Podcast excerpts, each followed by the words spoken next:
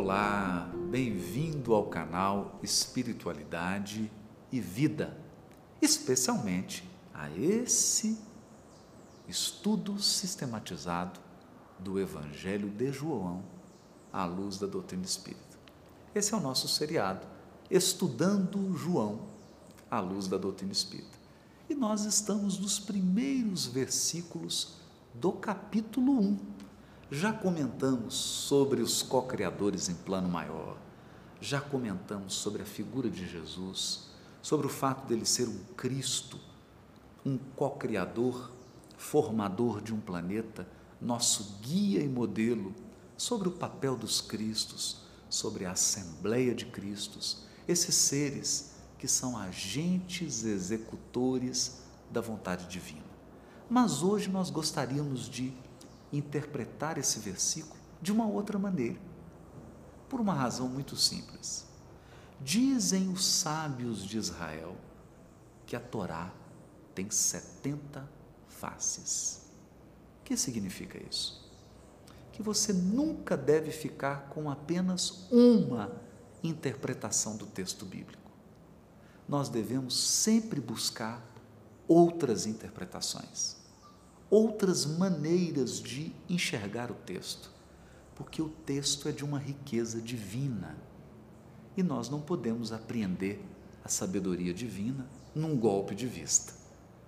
É preciso aos poucos, aos poucos, enxergando cada vez de um ângulo diferente e assim nós vamos montando uma interpretação ampla e panorâmica do texto bíblico.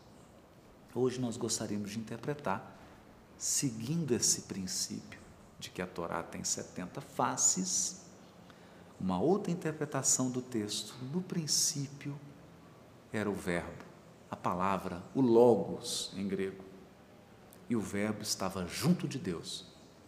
E o verbo era Deus. Qual outra interpretação para essa palavra verbo? Nós podemos entender o Verbo como um atributo de Deus, uma qualidade, uma característica de Deus. Por isso que esse atributo está junto de Deus. Por isso que esse atributo é Deus. Porque ele é um atributo do Criador. Que atributo é esse? Deus possui diversos atributos. Allan Kardec nos lembra disso na questão número 13 de O Livro dos Espíritos, quando ele enumera vários atributos de Deus. Por exemplo, Deus é imaterial. Deus não é matéria. Não se confunde com a matéria. Deus não é a soma das coisas que existem na natureza. Isso é panteísmo. Deus transcende a criação. Ele está além da criação. Como diria o rabino Adin Steinsaltz, que já regressou para o mundo espiritual, Adin Steinsaltz dizia: Deus começa onde o infinito termina. Deus transcende a tudo, transcende ao próprio infinito. Deus é incorpóreo, soberanamente justo e bom, onisciente, onipotente, esses são atributos do Criador. São características que pertencem a Ele. Mas há um atributo que nós podemos chamar de Logos, que nós podemos chamar de Verbo. Que atributo é esse? O atributo de ser Criador. O poder Criador. Deus é Criador. Deus cria. Ele cria a partir dele. Esse é um atributo extraordinário de Deus. O poder criador.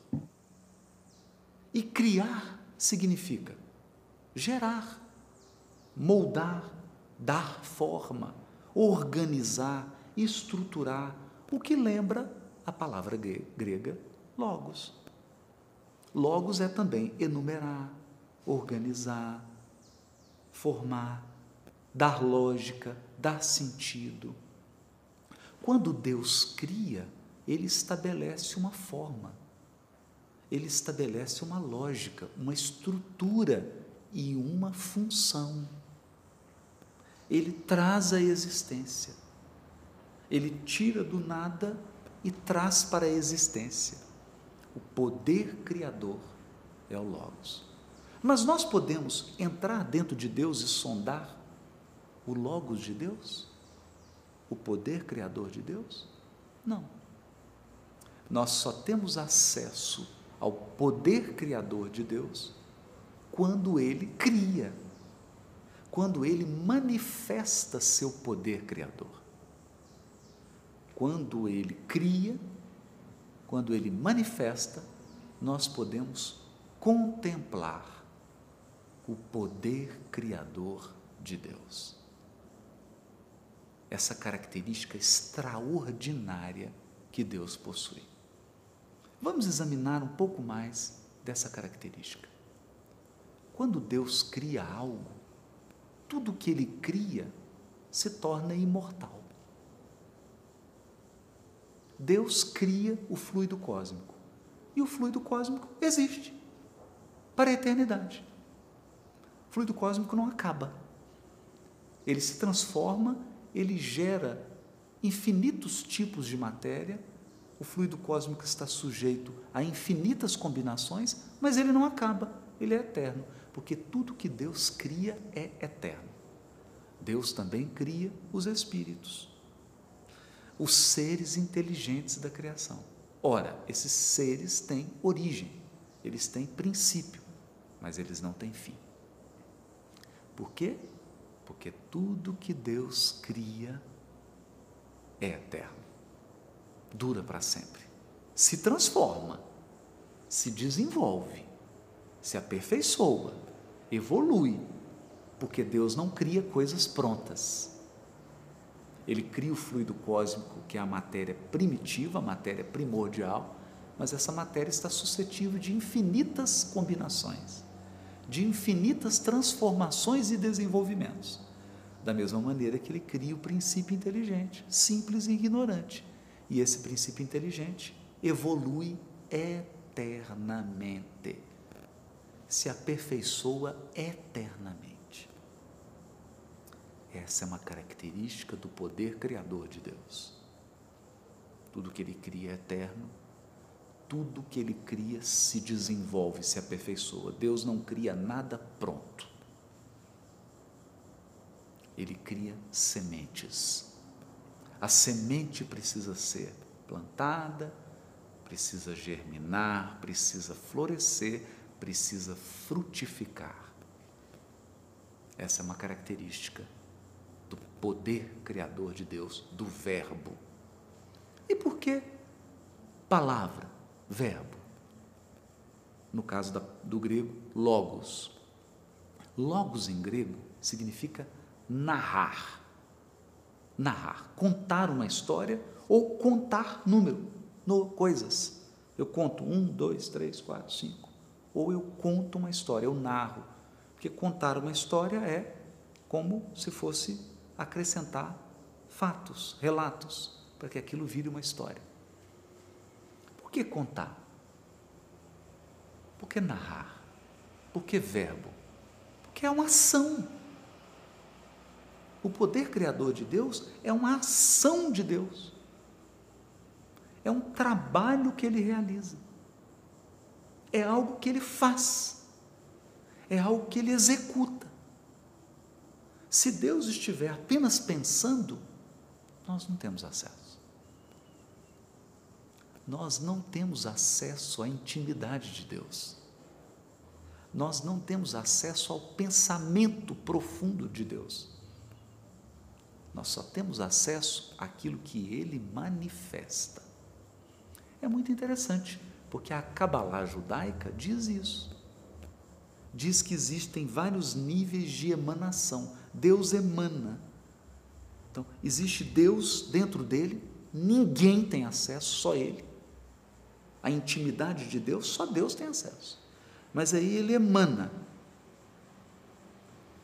Aí, os seres que estão mais próximos dele têm acesso a essa primeira emanação. E essa emanação vai se tornando cada vez mais condensada, até que todos os seres tenham acesso àquela manifestação de Deus. Essa manifestação de Deus é o Logos. É a palavra. Mas agora, há um aspecto muito interessante para a gente pensar sobre ele. Para a gente pensar sobre ele.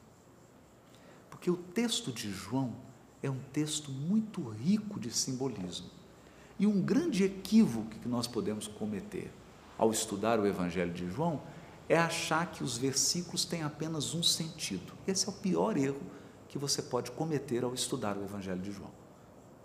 Achar que uma palavra, que um versículo, que uma passagem tem apenas um sentido. Não. O João escreve para que as coisas tenham vários sentidos, vários significados simultâneos ao mesmo tempo, em camadas. Então, os significados se organizam em camadas são significados coesos, são significados que estão conectados, mas eles estão em camadas. Deus é o Criador. Deus, Deus possui um atributo, que é o atributo criador, o poder de criar. Mas, quando Deus cria os seres inteligentes, do universo, o princípio inteligente que vai se tornar espírito, esse princípio inteligente, esse espírito, também possui o atributo Logos, mas não o atributo de Criador, o atributo de co-criador. Co-criador. É por isso que Emmanuel, quando indagado no livro O Consolador sobre qual o significado da palavra verbo no Evangelho de João, Emmanuel nos diz: olha a profundidade a sutileza. O verbo é o traço divino presente em todos os seres da criação. O traço divino o gene da divindade, a marca de Deus que está na intimidade de cada ser criado por Deus. Que traço é esse? O poder co-criador. Você é um co-criador. Jesus é um co-criador. A diferença é que nós somos co-criadores em plano menor. Jesus é um co-criador em plano maior. Jesus cria planetas e dirige a evolução de seres que estão nesse planeta. E nós? Nós co-criamos, sabe o que? Nosso destino, nossa vida. O pensamento é a nossa força co-criadora através da matéria mental, nós co-criamos, atraímos fatos, circunstâncias, eventos, oportunidades. Nós co-criamos, nós plantamos e somos livres para plantar, só não somos livres para colher. Nós moldamos o nosso destino como um moleiro molda a argila. E um dia, todos nós seremos co-criadores em plano maior. Por enquanto, somos co-criadores em plano menor. Por quê? Porque nós temos esse atributo que Deus colocou em nós, essa marca de Deus em nós. É o que está no capítulo 30 do livro Fonte Viva, o capítulo intitulado Educa. Nós também diz Emmanuel. Os seres espirituais, nós também trazemos o gene da divindade. Deus está em nós tanto quanto nós estamos em Deus. Nós estamos mergulhados no fluido cósmico. Portanto, nós estamos mergulhados no pensamento de Deus, no hausto Criador de Deus. Mas Deus também está em nós, porque Ele nos criou com um atributo, com o poder de co-criar, com o poder de moldar. E é isso que o texto está dizendo. O texto também está dizendo isso. O Verbo estava junto de Deus. O Verbo era Deus. Ele estava no princípio junto de Deus. No princípio. Olha que interessante. O Verbo estava no princípio junto de Deus. Mas depois, Deus colocou esse Verbo também em todas as criaturas que ele criou. Todos os seres inteligentes. Então, aquele atributo que no princípio estava em Deus, ele compartilhou com todos os seus filhos, com todas as suas criaturas. Não é bonito isso? Todas as coisas foram feitas por meio do Verbo. Sim, você molda seu destino através do seu poder co-criador. E nada do que está feito se faria se não fosse esse poder co-criador. Observa, todas as cidades, todas as instituições, todos os artefatos, todas as tecnologias são fruto do poder co-criador do ser humano. O ser humano co-criou tudo isso, usando os recursos da natureza, que são criação de Deus, ele co-cria, ele molda, ele exerce o seu poder co-criador. Portanto, nós temos em nossa intimidade esse Logos, esse atributo da divindade. Por isso que nós somos criaturas de Deus, porque nós temos o DNA de Deus. É importante isso, porque Jesus não veio apenas ensinar o Espírito a resgatar a passar pela expiação, a passar pela prova, a ser resignado, a bem sofrer, a enfrentar com confiança, resignação e paciência suas expiações e provas. Jesus também veio nos ensinar a nos transformarmos em co-criadores em plano maior o Evangelho é um conjunto de ensinamentos para aprimorar o nosso poder co-criador. E muitas vezes nós não falamos sobre isso. Muitas vezes nós não tocamos nesse assunto. Muitas vezes as nossas instituições espíritas não educam as pessoas a desenvolverem seu poder co-criador. Muitas vezes as pessoas são ensinadas apenas a passar pela expiação e pelas provas. Mas você não nasceu apenas para resgatar. Você não nasceu apenas para passar por provas.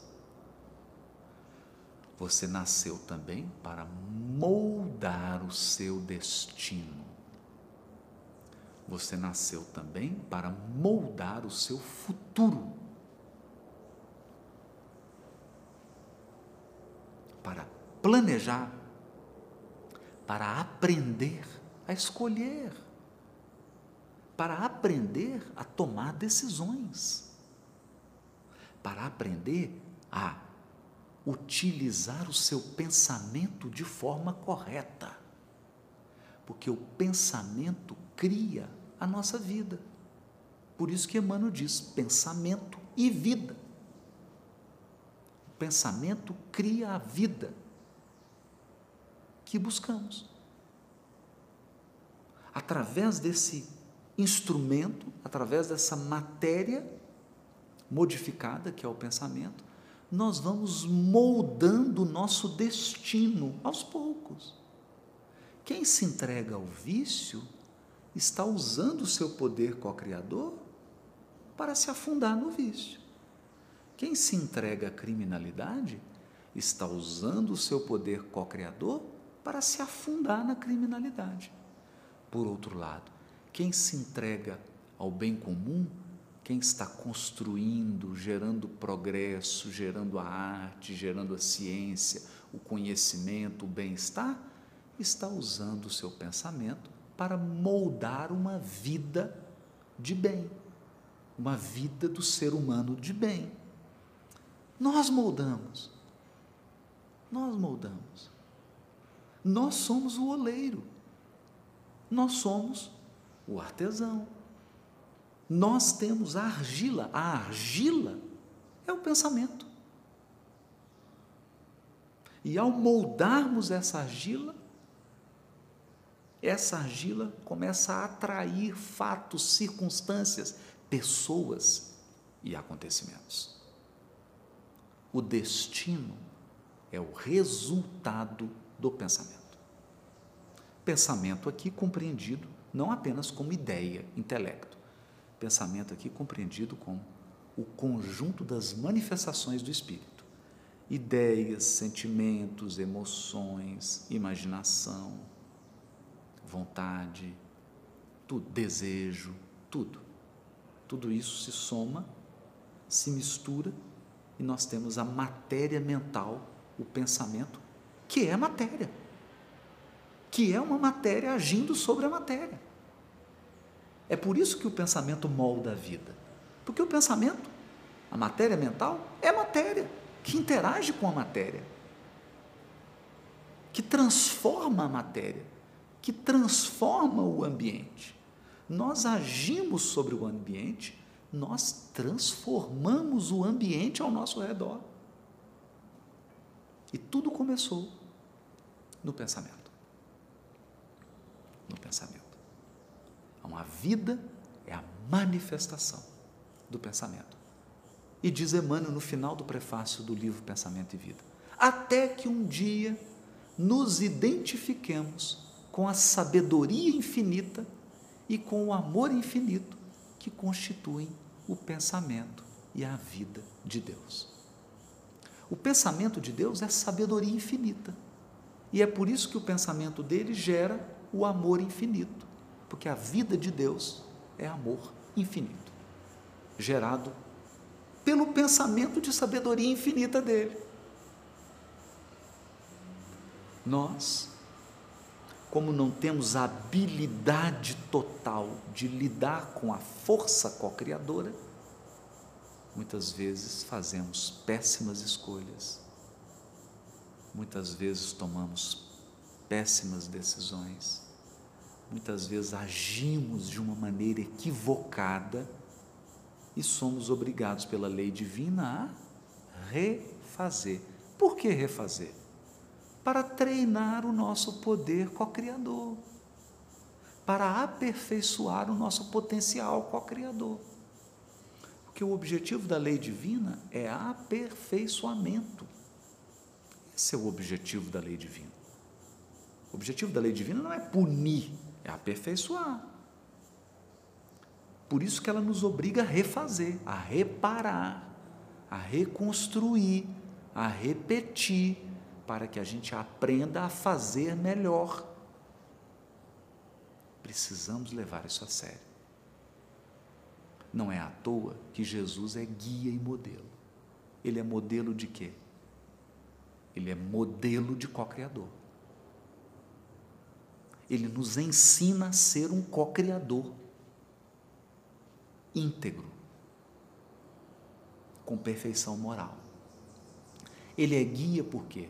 Porque Ele está nos orientando, Ele está dirigindo a nossa evolução para que a gente aprenda a ser co-criador, para que a gente não precise ficar refazendo, porque quem faz bem feito não precisa refazer. Quem produz o bem não precisa voltar atrás para reparar. Só volta para reparar quem fez o mal, não quem fez o bem. Esse é um sentido profundo desse versículo era um ângulo que eu gostaria de trazer aqui, e é por isso que lá na frente da passagem, João Evangelista vai dizer: E o Verbo se fez carne. Ora, não dá para imaginar que Deus, incorpóreo, imaterial, encarna. Não faz sentido isso. Mas o que que João está falando aqui? que o co-criador, Jesus, que tem o Verbo divino dentro dele, porque Deus, ao criá-lo e ao criar a todos nós, colocou esse poder co-criador, esse co-criador, esse Verbo que é Jesus, encarnou para nos trazer o Evangelho. Veja que João está trabalhando com os dois sentidos ao mesmo tempo.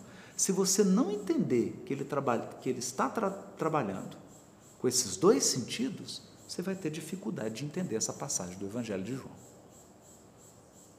Então, o Verbo é, ao mesmo tempo, o poder criador de Deus e o Verbo é também o poder co-criador que está em cada um de nós. Deus é criador, mas nós também somos co-criadores. É o Verbo. É o Verbo. Porque, no fundo, o nosso poder co-criador é uma centelha do poder criador de Deus. Essa é a grande lição desse início do Evangelho de João.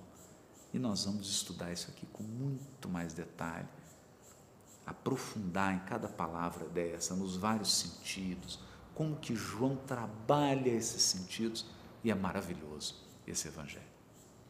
Até o próximo episódio. Deixa um comentário, o que, que você achou? Você entendeu? Ficou com alguma dúvida? Dê o seu like, não deixe de compartilhar esse vídeo. Até o próximo episódio de Estudando o Evangelho de João à luz da doutrina espírita.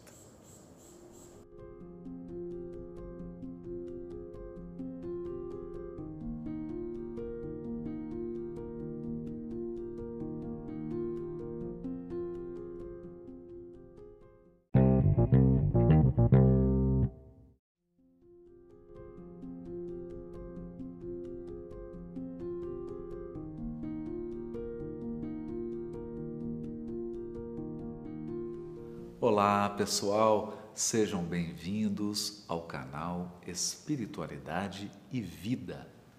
Esse é o meu canal espírita. Todos os dias, cedinho, você pode começar o seu dia com uma prece. Nós gravamos sempre uma mensagem psicografada por Francisco Cândido Xavier e ela é colocada como uma oração matinal para que você possa começar seu dia sintonizado com a espiritualidade superior, harmonizado internamente. Todas as quintas-feiras, às 20 horas, temos o nosso estudo do livro Nosso Lar, obra psicografada por Francisco Cândido Xavier, ditada pelo espírito André Luiz. E aqui no canal nós temos duas séries. É, nós não somos Netflix, não, mas temos séries também. Temos a série Jesus, Modelo e Guia, que estuda os caracteres morais de Jesus, a fim de que a gente possa modelar o nosso Mestre, a fim de que nós possamos realizar o processo da educação moral, que é o processo de formação de novos caracteres, e temos essa série aqui, estudando o Evangelho de João à luz da doutrina espírita.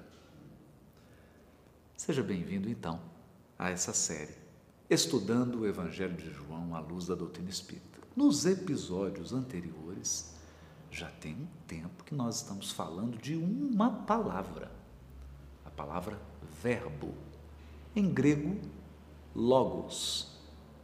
No princípio, havia o logos, e o Logos estava junto de Deus, e o Logos era Deus.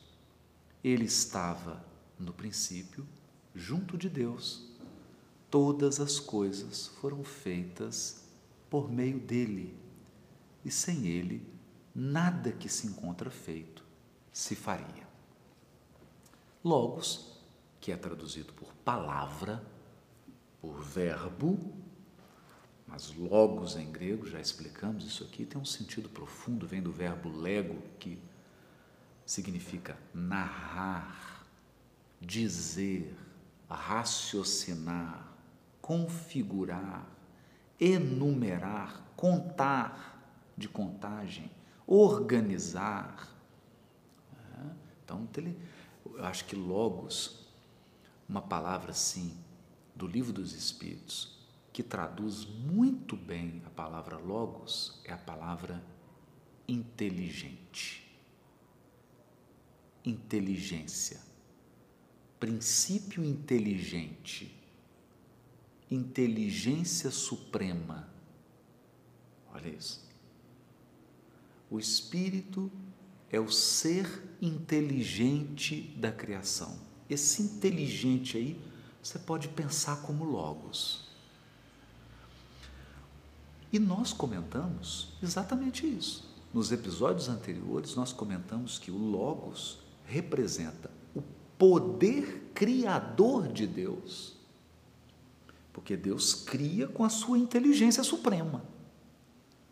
Para criar, ele planeja, ele organiza, ele estrutura. A criação revela a inteligência suprema de Deus como uma obra de arte revela o gênio do artista. Logos tem esse sentido, o poder criador de Deus. Só Deus cria. E mais, nos diz André Luiz, no primeiro capítulo do livro Evolução em Dois Mundos, só Deus cria para toda a eternidade. Nenhum ser criado é capaz de criar algo que dure eternamente. Tudo aquilo que os espíritos criam tem um tempo de duração, tem um prazo de validade. Pode ser um mundo, pode ser um, um sol, pode ser uma galáxia, uma constelação, mesmo a cocriação em plano maior, ela dura por um certo tempo, nos diz André Luiz, porque só Deus cria de toda a eternidade. Então, o poder criador é de Deus o Logos com L maiúsculo é só de Deus. Mas todos os princípios inteligentes, todos os seres inteligentes da criação são dotados de Logos, são dotados do poder co-criador. Por quê? Porque nós fomos criados imagem e semelhança de Deus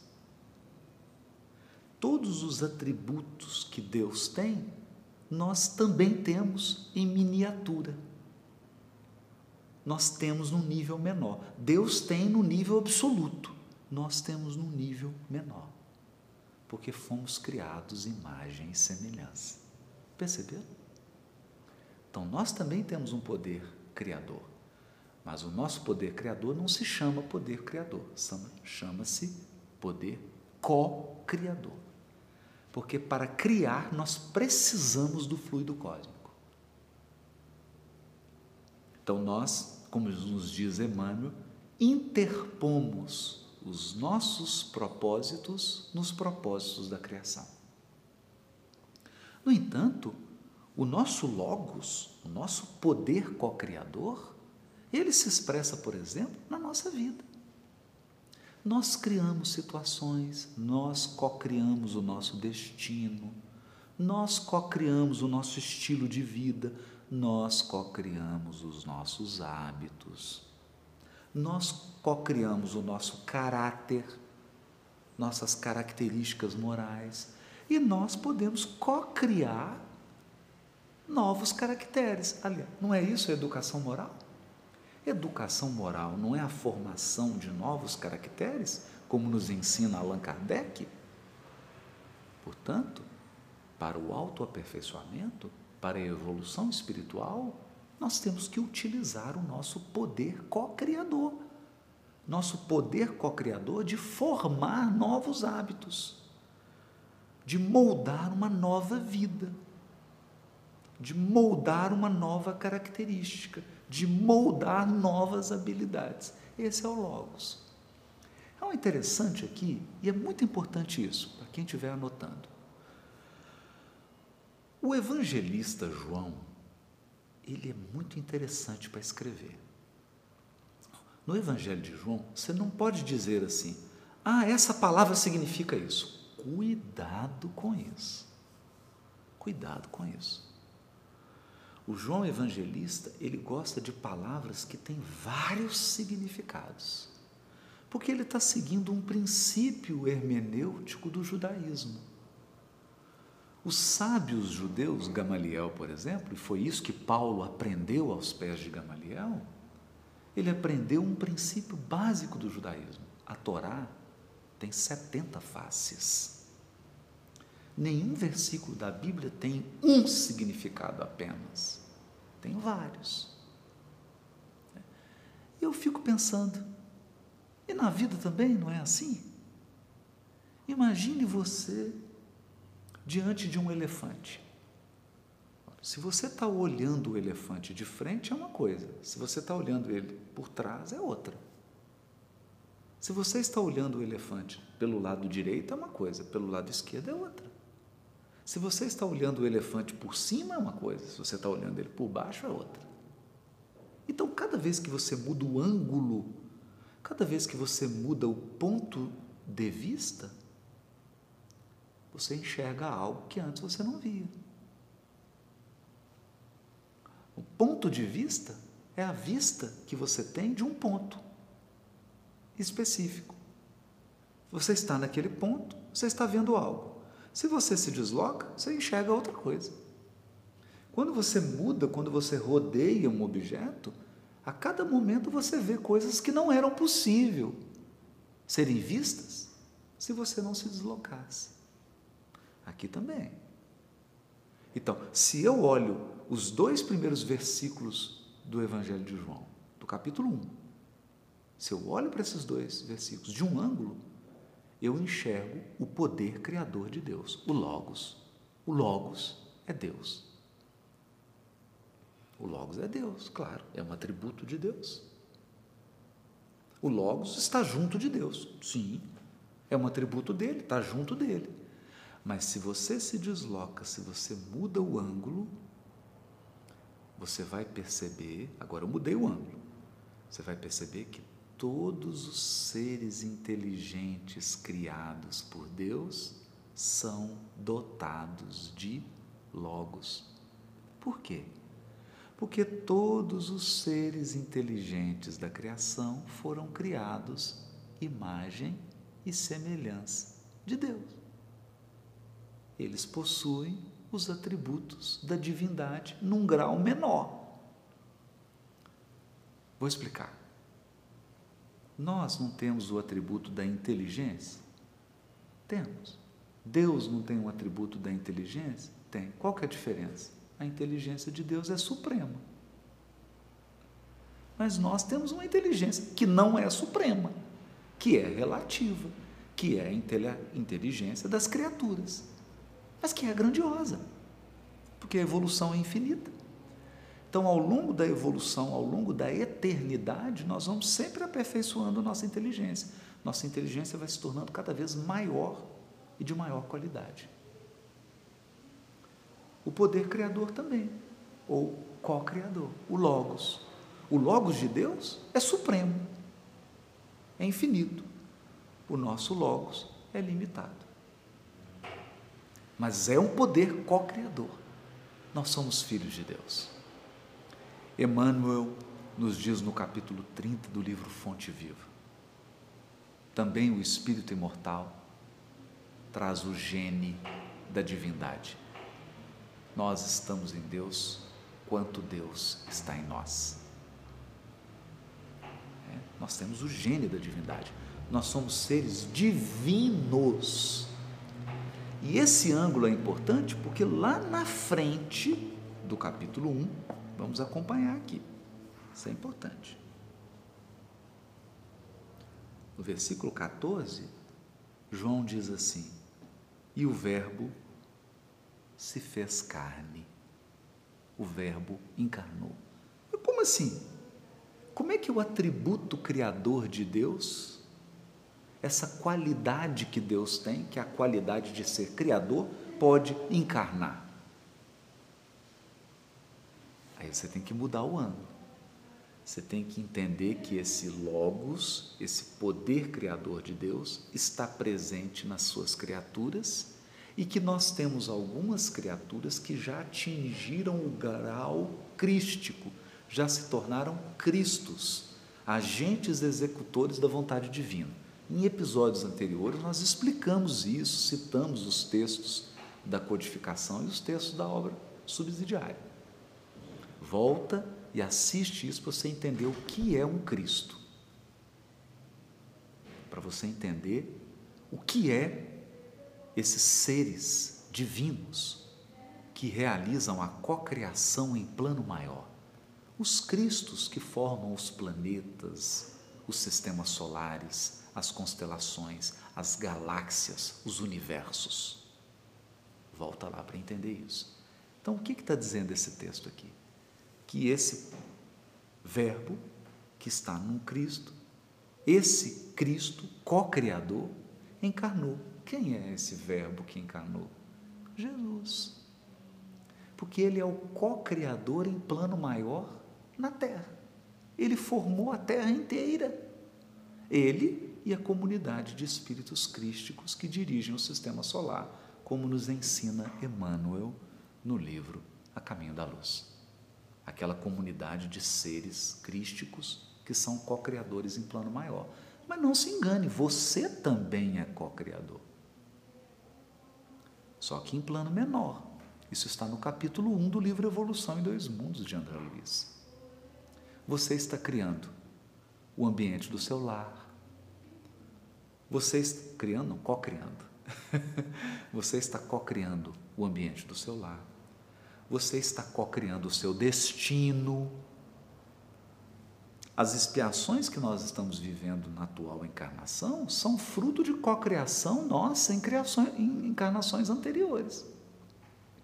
Tudo aquilo que a gente cocriou em, em encarnações anteriores, nós estamos colhendo os frutos agora. E tudo que você está cocriando de bom ou de ruim agora, você vai colher os frutos no futuro. Nós somos co-criadores, em plano menor. Você não cria planetas, mas você cria seu destino. Você não cocria galáxias, mas você cocria o seu caráter, sua individualidade, seus hábitos. Então você pode, nesse momento, estar usando o seu logos, o seu verbo, para criar discórdia, dissensão, perseguição, mentira, manipulação, maledicência. Quantas pessoas usam seu poder co-criador para maledicência, para denegrir a imagem, e às vezes denegrir a imagem de pessoas que estão do lado delas. Fala mal de quem está com elas. Denigre a imagem da pessoa que está ao lado dela espalha boatos, mancha a honra da pessoa que convive com ela, está usando o verbo para maledicência. Quantas pessoas estão no movimento espírita ou em instituições respeitáveis criando discórdia, criando divisão, criando dissensão, criando perseguição? Estão usando o verbo divino que possui para co-criar o mal. E quantas pessoas estão usando o Verbo Divino para co-criar a fraternidade, o amor, a caridade, a benevolência, a cooperação, o respeito? É cocriação. Então, nenhum de nós precisa ficar preocupado em co-criar a galáxia agora. Não. Co-cria o seu destino. Todos nós estamos plantando o futuro, nossas encarnações futuras. E tudo aquilo que a gente co-criou vai voltar para a gente. É a lei do retorno, a lei da atração. Tudo aquilo que a gente semeou volta para a gente. Se eu co-criei maledicência, eu vou sofrer um dia a maledicência de outras pessoas. Eu também vou ser alvo da maledicência. Se eu criei dissensão, um dia a dissensão vai chegar até mim. Pode chegar na minha família, pode chegar dentro da minha casa. Porque foi algo que eu co-criei. Foi algo que eu gerei. E tudo que eu gero volta. É sério isso. Esse é o sentido prático desses versículos do Evangelho de João. Então não adianta eu ficar aqui estudando o Evangelho de João e só exaltando, só glorificando, só louvando Jesus. Porque Jesus não é popstar. Jesus é para ser modelado, é para ser seguido. Não é só para ser adorado. Ele é o modelo de co-criador. E eu preciso aprender a co-criar com ele. Jesus é um modelo de como usar o verbo criador para formar o bem. E nós temos que aprender com o Cristo a utilizar o nosso poder co-criador. Não na maledicência, não na discórdia, não na intriga, não na manipulação e na maldade, mas usar o meu poder co-criador para gerar o bem. Isso é fundamental fundamental. Então, esses versículos nos falam disso. Esses versículos iniciais do livro de João falam do poder co-criador que todos os seres estão dotados. E aqui eu queria trazer uma lição maravilhosa do livro dos Espíritos. O princípio inteligente é criado simples e ignorante, mas com poder co-criador. Todo princípio inteligente é criado com uma centelha do Verbo divino dentro dele. É por isso que Emmanuel nos diz, no livro O Consolador, que o Verbo é a centelha divina presente todos os seres da criação. Olha isso. É um DNA de Deus é o gene da divindade que está presente em todos os princípios inteligentes. E nós aprendemos no livro dos Espíritos que o princípio inteligente ele evolui do átomo ao arcanjo. A gente começa lá no átomo, lá no hidrogênio, até atingir os arcanjos que estão formando planetas, sistemas solares, galáxias. A gente começa no átomo. Mas o Logos já está lá. O Logos divino está aí dentro de você. A pergunta então que eu deixo é: o que você está fazendo com esse Logos divino dentro de você? Como desenvolver esse Logos? Como desenvolver esse poder co-criador dentro de você? Eu tenho uma dica tem uma dica. Olha para Jesus. Ele é um modelo. Modela Jesus. Veja como ele faz para que você possa fazer igual. É isso que nos ensina a questão 625 de O Livro dos Espíritos. Gostou? Gostou desse episódio? Eu fiz aqui uma síntese, dei uma resumida em tudo que foi dito para que a gente possa avançar. E quero deixar claro: o Evangelho de João não tem apenas um significado. É preciso explorar os vários significados que um mesmo versículo tem para que o estudo se torne mais rico, mais profundo, mais profícuo. Faça seu comentário, Escreve aí suas dúvidas, comenta e divulga. Divulga essa série, divulga esse canal. Até o nosso próximo episódio de Estudando o Evangelho de João à luz da doutrina espírita.